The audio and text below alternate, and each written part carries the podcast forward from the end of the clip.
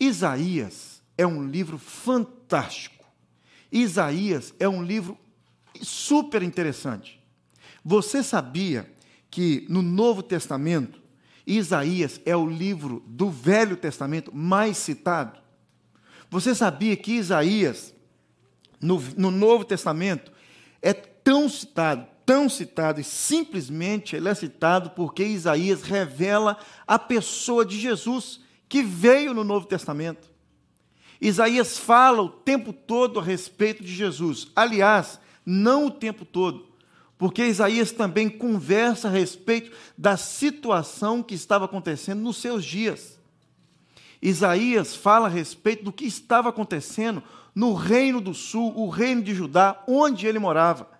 E para refrescar a sua memória, eu vou falar para você um pouquinho sobre a situação de onde Isaías se encontrava. Mas para falar sobre essa situação, eu tenho que voltar um pouquinho na história. Pouquinho não, quase 700 anos. Um pouquinho menos de 700. Você lembra quando um moço foi chamado para libertar o povo de Israel, o povo que estava cativo no Egito? Lembra dessa história? Esse moço saiu do Egito com aquela tropa toda, caminhou durante 40 anos no deserto. E quando eles chegaram na terra prometida, ele não pôde entrar, apenas Josué e Caleb. Não vou falar o nome do moço para deixar um, um parênteses aí na sua cabeça. Você sabe muito bem quem eu estou falando. Quando eles entraram na terra prometida, a terra foi dividida nas tribos, as doze tribos. E toda a região foi dividida das tribos ali, das doze tribos, os doze filhos de Israel. E essa tribo dividida passou então a clamar por um rei. Todas as nações ao redor têm rei, nós não temos. Como nós vamos fazer? Então, deixaram um rei ser é, estabelecido ali. Quem foi o primeiro rei de Israel? Saul. Logo depois de Saul veio, é, veio Davi, que você sabe da história muito bem, e a partir daí os filhos dos filhos dos filhos dos filhos. Então chega um tempo que as doze tribos começaram a brigar entre elas. E logo depois da morte do filho de Davi, veio um moço chamado Jeroboão, filho dele. E Roboão, Roboão, desculpa, Roboão, e queria tomar o trono de seu pai. E tomou, na verdade. Quando ele começa a reinar, ele não reina no lugar todo, nas doze tribos. Ele reina nas tribos do norte, as dez tribos. Então Jeroboão começa. Me ajuda aí, eu confundo Roboão com Jeroboão. Jeroboão reina nas duas tribos do sul que nós chamamos de tribo de Judá, onde fica a capital Jerusalém. As dez tribos do sul, as dez tribos do norte, governada pelo filho de Salomão, de, pelo neto de Davi, e as duas tribos que ficou no sul, governado por Roboão. Se for o contrário, depois você estuda e me ajuda aí, que na próxima mensagem eu vou falar mais sobre esse assunto. Esses dois caras complicam a minha cabeça. Roboão e Jeroboão. Que miséria é essa? Por que, que não chamava Joaquim e Roboão? Eu sabia que eu ia confundir. Eu nem anotei aqui. Sério, sabia que eu ia confundir. Então, já que eu vou confundir, por que, eu vou gastar tempo anotando aqui? As doze tribos então foram divididas. E é nesse período que vive Isaías. Isaías então experimenta, Isaías morando nas duas tribos do sul, mais especificamente ao redor de Jerusalém, Isaías começa a ver a destruição da tribo do norte, das dez tribos do norte.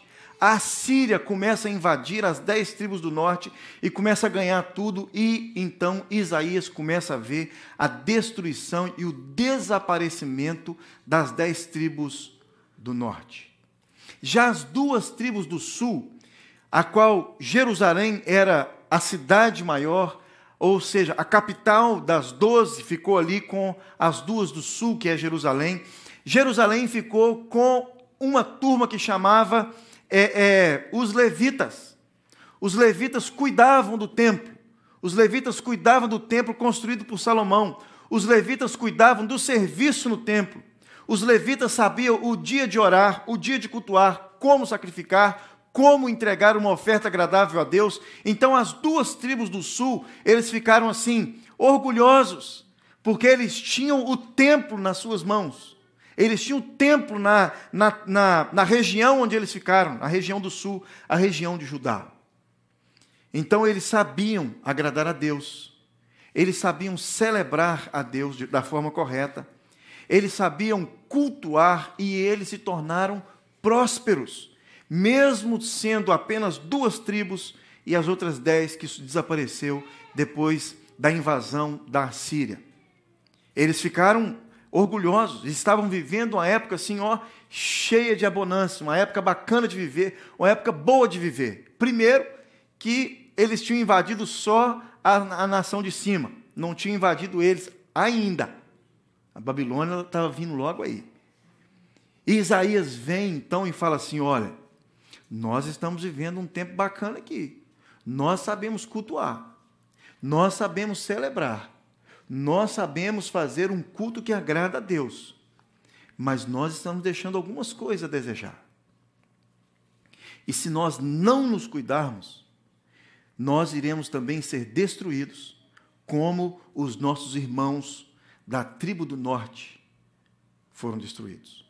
Então vem as profecias de Isaías, que você leu essa semana nos 25 primeiros capítulos. Isaías é considerado um gigante da história de Israel. Alguns o consideram como Shakespeare da literatura hebraica. Isaías é considerado um profeta, Isaías é considerado um poeta, Isaías é considerado um político. Isaías não era filho de qualquer um. Isaías não era filho de um camponês apenas que é, é, é, cuidava do, do campo dos seus pais. Isaías tinha uma influência no reino por causa da sua família. Era um jovem bambambam bam, bam da época. Isaías caminhava pelos palácios do rei. A literatura diz que Isaías ele tinha acesso e ele era companheiro dos filhos. Ele era é, é, é, andava junto com os reis. Ele era conselheiro também dos reis. De todos os livros do Antigo Testamento, provavelmente Isaías seja o mais rico de teologia. Nenhum outro autor bíblico conseguiu igualar ao rico vocabulário e às figuras ilustrativas a fim de que conheçamos quem realmente é Deus.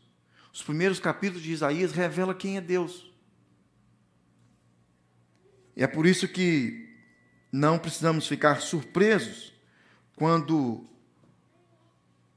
o Novo Testamento falar mais de Isaías do que qualquer um outro profeta do Velho Testamento. Isaías é aclamado pelos mais renomados teólogos como o profeta evangelístico. Isaías, filho de Amós, é considerado o profeta que pronunciou as maiores e mais impactantes profecias escritas a respeito do Messias Jesus. Há uma progressão no livro de Isaías.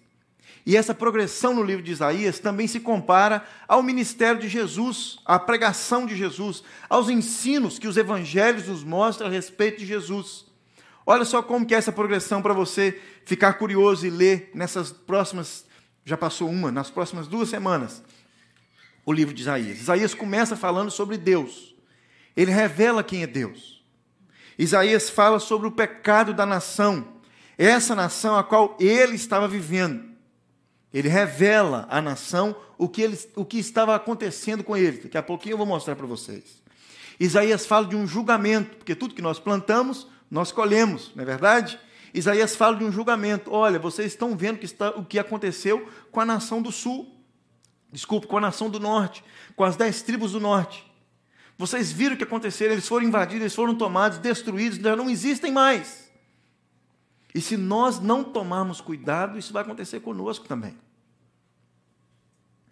Isaías fala não só de julgamento, mas assim como nosso Senhor Jesus, Isaías fala sobre a redenção.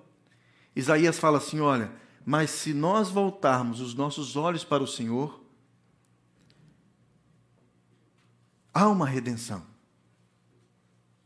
E ele fala no final sobre uma esperança, que é o Messias que havia de vir, que veio há dois mil anos atrás. Então, Isaías, é, em suas profecias, dá destaque à obra redentora de Cristo, mais do que qualquer outro profeta do Velho Testamento. O nome de Isaías significa o Senhor salva. Olha para você ver. O Senhor salva. O nome do profeta. No livro é, escrito pelos, pelo profeta Isaías, encontramos mais sobre a pessoa e a obra do Senhor Jesus do que em qualquer outro livro do Antigo Testamento. Isaías foi contemporâneo do profeta Amós, Oséias, Miqueias e teve o seu início ministerial em 740 a.C., ano em que morreu o rei Uzias. Ele mesmo diz no capítulo 6. Isaías pregou em uma época em que Israel estava em decadência. Foi a época que Isaías viveu. Uma época que Israel estava em decadência, as dez nações do norte. E as duas nações do sul, Judá e Benjamim, ainda não. O povo estava com o coração duro, ferido, fazendo é, com as suas, fazendo as suas próprias vontades e não é, importando com os propósitos de Deus. Os historiadores contam que Isaías nasceu em uma família influente, da classe alta judaica, teve fácil trânsito entre a realeza de Israel, chegou a ser conselheiro de Estado para, é, para assuntos internacionais do rei de Judá, as duas nações do sul. Segundo a tradição judaica, chamada a ascensão do profeta Isaías, não está na Bíblia, é uma, uma tradição. Eles dizem que Isaías foi colocado dentro de um toco oco, cerrado pelo meio, pelo rei Manassés. Isaías relata a respeito da nação de Israel e a chamada e a chama de arrogantes, rebeldes, surdos e cegos. Quando eu falo nação de Israel, estou dizendo as dez tribos do sul. Eles também eram conhecidos como as dez tribos do, as dez tribos do norte. Eles eram conhecidos como a nação de Israel, as, dez tribos, as duas tribos do sul, conhecidas como tribo de Judá, nação de Judá. Isaías profetiza dizendo que Israel, as dez tribos do norte, seriam é, verdadeiramente pisoteados. Segundo Isaías, um terrível juízo seria desencadeado contra as dez tribos do norte. E Isaías viu isso acontecer. Isaías viu isso acontecer. Isaías deveria, devia apresentar ao povo a acusação do Senhor, dizendo que eles eram infiéis, rebeldes. Mas o profeta também revela um, o amor de Deus para com a nação. Ele exorta os piedosos a buscar o Senhor. Ele exorta os piedosos a em, é, experimentarem eles mesmos a respeito de Deus. Então, não só aponta o erro, mas ele aponta o erro querendo ajudar. É, ele não é um profeta, fofo... aliás, não existe profeta fofoqueiro, né? Nós aprendemos um dia com um pregador aqui. Não sei se foi aqui um CD que ele deixou, na época do CD. Que fofoqueiro é todo aquele que fala de alguém sem a intenção de ajudar. E sabe o que eu tenho feito de vez em quando? Não é sempre não, porque não dá. Quando alguém vem falar alguma coisa, eu falo assim, já falou para ele? Não, não tem coragem, fala o senhor. Eu falo assim, não, isso é fofoca. Fofoca é você falar de alguém sem ter a intenção de ajudar a pessoa. Não é? Vamos lá, nós vamos, vou nada, vou nada, ele que se, não é fofoca que você está fazendo. Isaías não era um profeta fofoqueiro. Ele não apontou o erro apenas. Ele apontou o erro e ele mostra Jesus depois. A salvação de todos nós. Esse é o profeta Isaías. O plano de Deus nunca foi destruir ninguém, mas sempre acolher o seu povo como um bom pastor. Antes do capítulo que eu vou ler com vocês, no capítulo 40, versículo 11, diz assim: Olha, como pastor, ele cuida do seu rebanho. Isaías dizendo: com o braço ajuda os cordeiros e os carrega no colo. Conduz com cuidado as ovelhas que amamentam e amamentam as suas crias, que amamentam as suas crias. Então, quando Isaías começa a profetizar, a nação aparentemente parecia forte, espiritualmente saudável, mas não. Isaías revela que as pessoas estavam usando o seu poder para maltratar o próximo. Isaías revela que os homens estavam usando bebidas fortes para se embriagarem. Essas foram as palavras duras de Isaías contra o povo. Isaías revela que as mulheres estavam cuidando mais de sua aparência do que alimentando as suas amigas vizinhas que estavam passando necessidade. Ou seja, se elas tinham 100 dólares no bolso e a vizinha passando necessidade, não tendo nada para dar de comer para os seus filhos, elas preferiam gastar na Mary Kay ou gastar. Aqui Mary Kay, isso é coisa de gastar naquela, como é que é aquela chique que tem no York Dell? Preta assim, ó, que tem a, a Mac, é Mac. Isso, a cara lá, ó, nem passo na porta. Elas preferiam gastar para o seu bem prazer, para a sua aparência, do que alimentar a vizinha que estava com fome. Isaías também revela que pessoas estavam dando a Deus o resto e ainda tentando manter uma aparência religiosa bacana. parece um pouco com os nossos dias, não parece não? Parece um pouco com os nossos dias. Muito, parece pouco, não, parece muito com os nossos dias. Só não temos ainda a Síria, não temos Babilônia, não temos esses, esses, esses governos aí apertando a gente.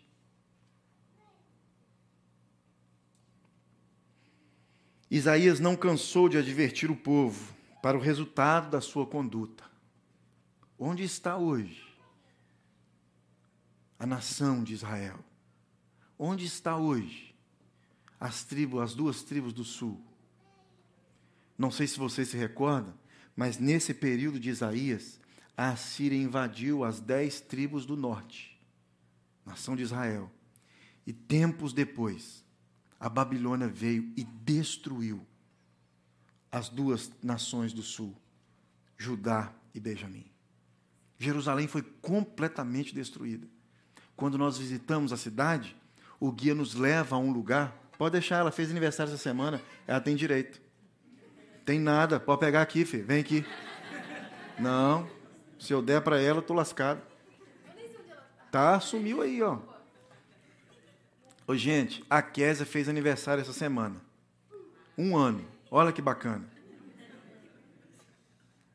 Não anda nem fala, mas gosta de correr, fazer bagunça na igreja. Quando nós visitamos Jerusalém, tem uma parte do muro que eles levam, uma parte de uma estrada não sei quem foi, se viu essa. O Francisco viu, que foi comigo.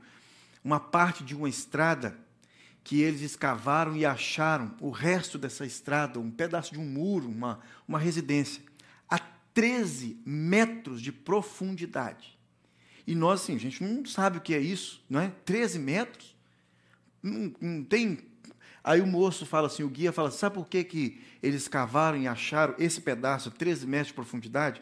porque foram destruindo, destruindo, destruindo, entulhos, entulhos, entulhos, e a parte que nós achamos ficou a 13 metros de profundidade. É o que vocês estão vendo aqui, só uma camadinha por cima de uma estrada que possivelmente, possivelmente, Jesus havia passado por ela quando esteve em Jerusalém. Destruíram a cidade, queimaram a cidade por mais de uma vez, se você se recorda bem da história. Então, nesse período aqui, onde Deus envia Isaías para dizer: olha, se nós não tomarmos cuidado, seremos destruídos, assim como as dez tribos do norte estão prestes a ser destruídos. E antes mesmo que Isaías morresse, as dez tribos do norte foram destruídos, eles foram destruídos pela Síria. Isaías morre anos depois, Babilônia invade Jerusalém, as duas tribos que restaram do sul, e também destrói tudo. Destrói tudo. Isaías vem então com uma palavra é, profética para esse povo, e mas é, Isaías não cansou de advertir esse povo a respeito dos seus pecados e dos seus erros. Mas não é sobre isso que eu gostaria que você levasse para casa hoje. No livro de Isaías encontramos quatro poemas. E o primeiro poema está no capítulo 42. Eu gostaria que você abrisse o capítulo 42 de Isaías. Poema dessa semana, sua leitura dessa semana, você vai passar pelo capítulo 42, no nome de Jesus. Parece que é do 25 ao 50 essa semana. E no capítulo 42, nós encontramos o primeiro dos quatro poemas escritos por Isaías, que tem como título Cântico do Servo Sofredor.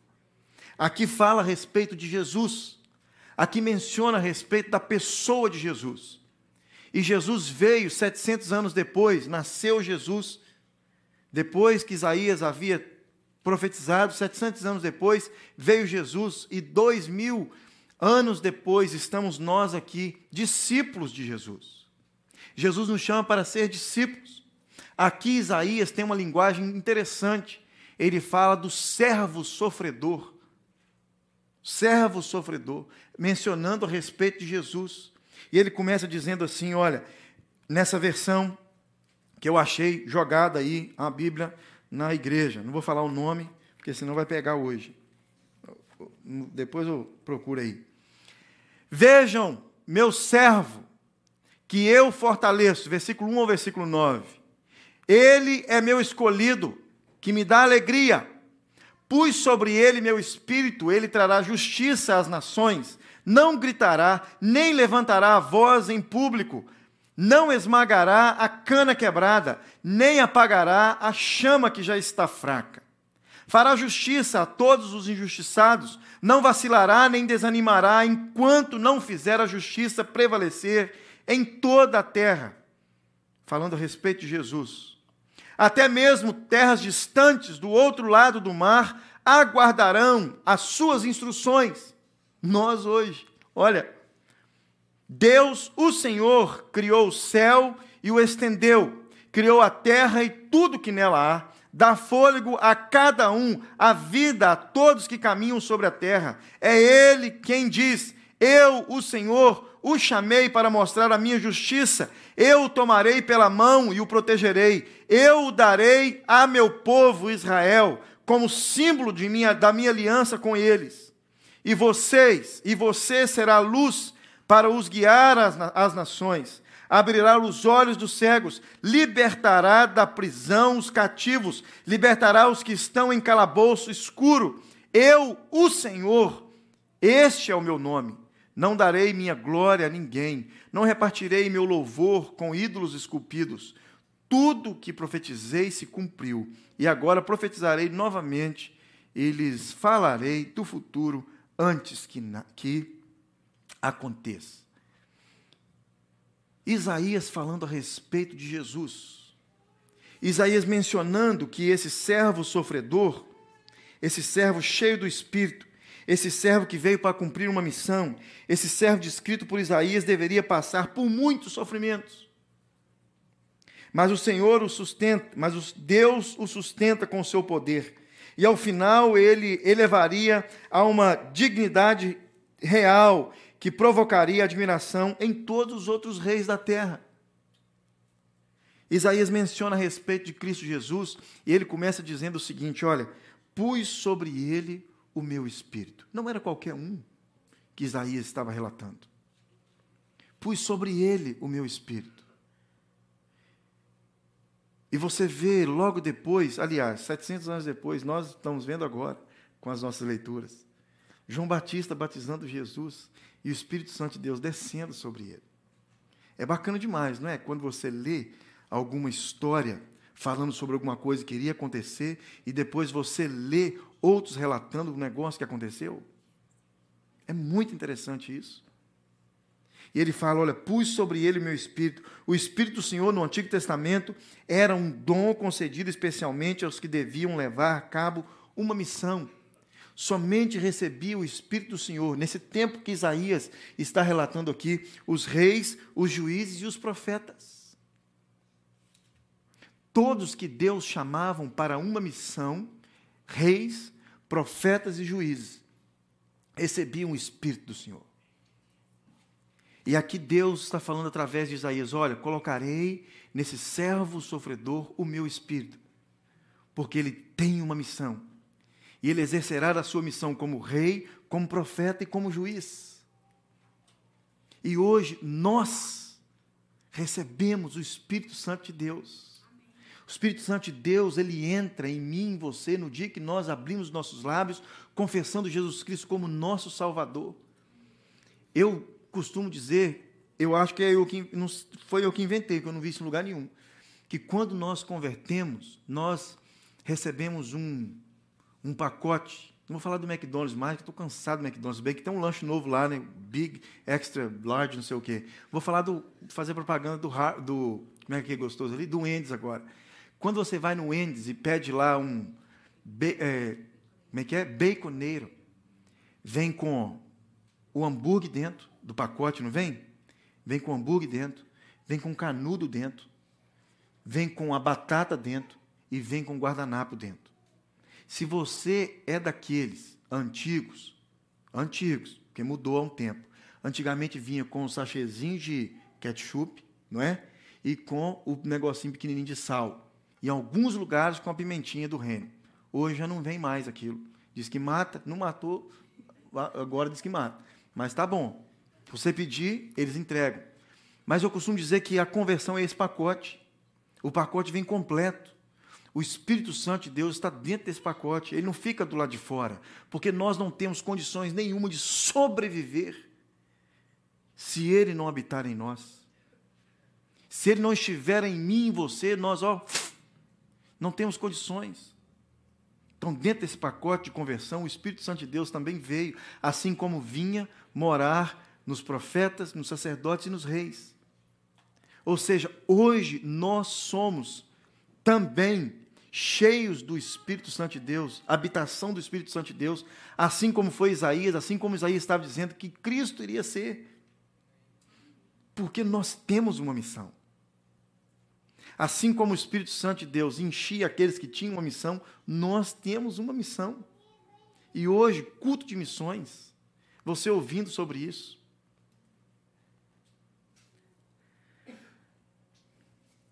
Mas esse profeta, a qual o versículo 1 diz, seria diferente dos demais. Dos demais, porque ele não anunciaria em alta voz o juízo divino sobre Israel. Ele seria diferente dos profetas do Velho Testamento, Isaías, Jeremias. Ele seria diferente de Ezequiel, de Daniel, de Oséias, de Amós, de Jonas, de Miqueias, de Naum, de Abacuque, de Sofonias, de Ageu, de Zacarias e de Malaquias. Esses gritaram a respeito daquilo que Deus iria fazer se eles não voltassem os olhos para Deus. Mas esse profeta seria diferente. O servo do Senhor iria anunciar a sua mensagem com uma doçura e suavidade, mas não desprovido de firmeza. Versículo 4 diz que ele não vacilaria nem desanimaria. Olha, quem também nós somos hoje, com uma missão que não desanimamos e nem vacilamos. Não precisamos gritar assim e pegar pela colarinho pelo pescoço mais. Porque nós agora somos discípulos de Jesus, e se Jesus é esse que não vacilaria, cheio do Espírito Santo, não vacilaria e que não esmagaria a cana quebrada e nem apagaria a chama que fumega, versículo 3. Ou seja, aquele que não iria é, pisar mais no caído, aquele que não iria apagar o último pavio ali, o último foguinho daquele que estava super desanimado e acabando com a vida. Não! Isaías vem e diz assim: olha, esse que vai vir, o servo sofredor, será diferente dos demais. Versículo 6 diz também que Deus faria do servo do Senhor um mediador da aliança do seu povo. Nós não somos mediadores da aliança entre Deus e o homem. O mediador é Jesus. Aquele que faz o acesso entre o pecador, que sou eu e é você, e Deus. Nós aprendemos escola dominical antigamente, né? que é o telefone do céu, lembra? Ele fazia essa conexão. Naquela época o telefone era caro demais. Hoje, tudo barato, né? hoje é a internet. Ele é a internet do céu, então. Nós não somos os mediadores, mas fomos convidados pelo mediador para fazer parte da sua missão. Fomos convidados por ele. Nós somos convocados por ele para ser discípulos semelhante àquilo que Isaías está dizendo quem ele seria. E nós hoje temos confirmação de que tudo que Isaías disse, Jesus ungido pelo Espírito Santo de Deus, revestido de poder. Lembra disso não? Lembra de Jesus desanimado, vacilando, errando? Não, jamais. Ele não vacilaria nem desanimaria. Lembra de Jesus pisando, pisoteando, é, é, é colocando mais para baixo ainda? Nunca na vida. Nunca na vida. Jesus pega a pessoa e levanta ela e coloca ela para cima. Jesus ergue o caído, a mulher do fluxo de sangue, cegos, aleijados, homens saudáveis, fortes, brutos como Pedro, Paulo, João, Mateus. E o que dizer de Paulo, não é? Como discípulo de Jesus, o mediador, eu e você fomos chamados para também sermos servos. Servos é, é aquele que executa uma missão dada pelo seu Senhor. A missão é do mediador, mas nós somos apenas chamados para sermos servos, ou seja, ajudar nosso Senhor a cumprir a missão de mediador. Nós somos discípulos do Mestre. Você e eu temos uma grande missão e entender isso nos faz estar mais próximos de Deus. Eu e você temos uma grande missão e entender isso faz, estar, faz com que eu e você estejamos mais próximos de Deus. E mais próximos de Deus eu entendo quem eu sou e eu entendo quem o meu próximo é. Fica mais fácil me relacionar. Sempre quando estamos mais próximos de Deus, passamos a conhecer melhor quem Deus é, e ao conhecer melhor quem Deus é, eu também passo a me conhecer melhor, e ao me conhecer melhor, eu passo também a conhecer melhor o meu próximo.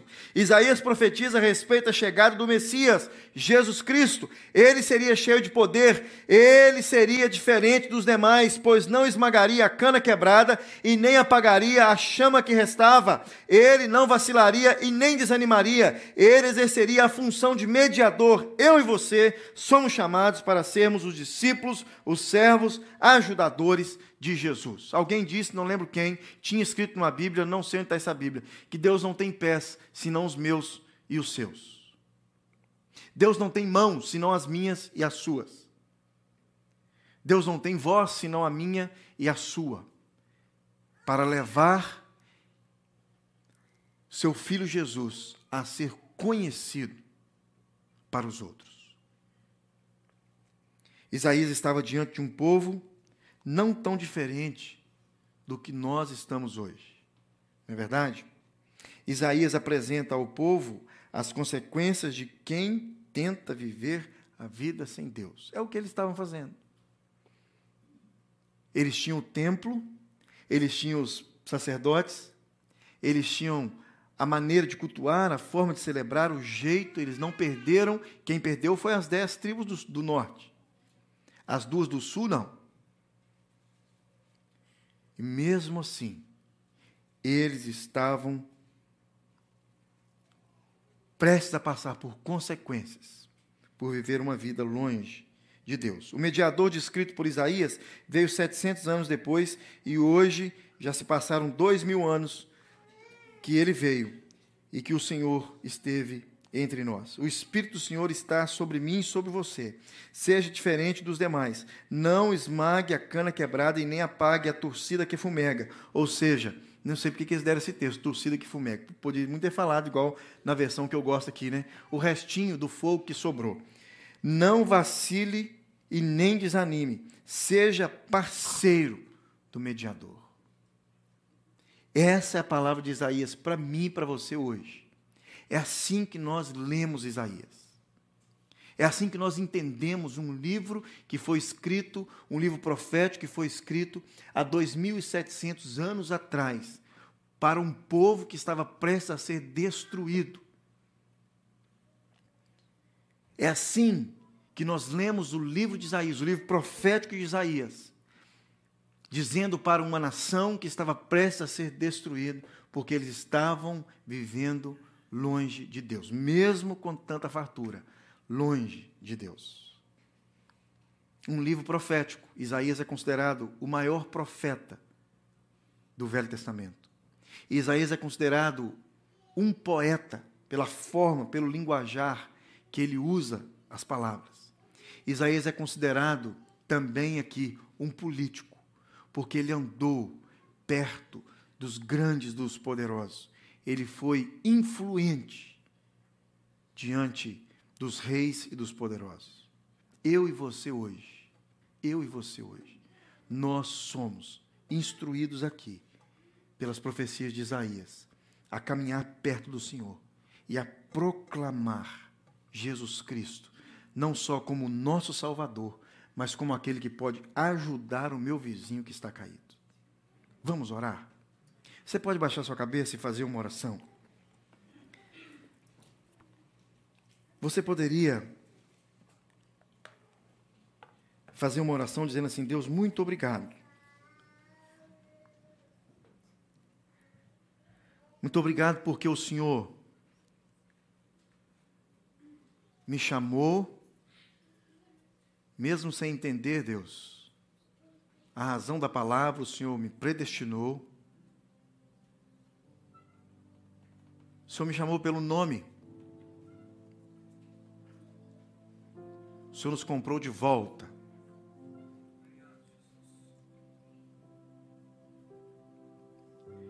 Deus não teria razão nenhuma do Senhor nos comprar de volta, nos trazer de volta, se o teu Espírito, o Espírito poderoso do Senhor, mesmo que habitou em Isaías, profeta, no Velho Testamento, o mesmo que desceu sobre Jesus 700 anos depois das profecias de Isaías, Deus não seríamos nada. Se o Espírito do Senhor também não estivesse presente em nós. Deus somos falhos, assim como Isaías também foi. Somos falhos, assim como os discípulos que caminharam do lado, do lado, do lado de Jesus foi. Os nossos pés vacilam, Deus. Às vezes perdemos a paciência.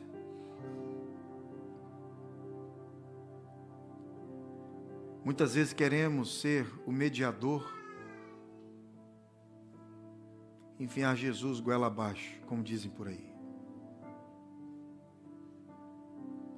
Muito obrigado, Deus, porque aqui o Senhor nos ensina a sermos como Jesus. Somos habitados pelo Teu Espírito Santo somos diferentes dos demais. Temos condições, Deus, de falar a respeito de Jesus com a nossa vida e com as nossas palavras, com mansidão, com cuidado, para que o outro possa entender. E somos parceiros do mediador, Jesus Cristo o nosso Senhor. Deus, se existe alguém que nessa noite que ainda não rendeu o seu coração a Jesus, alguém, Senhor Deus, que nos acompanha pela internet, que ainda não entregou o coração completo a Cristo Jesus.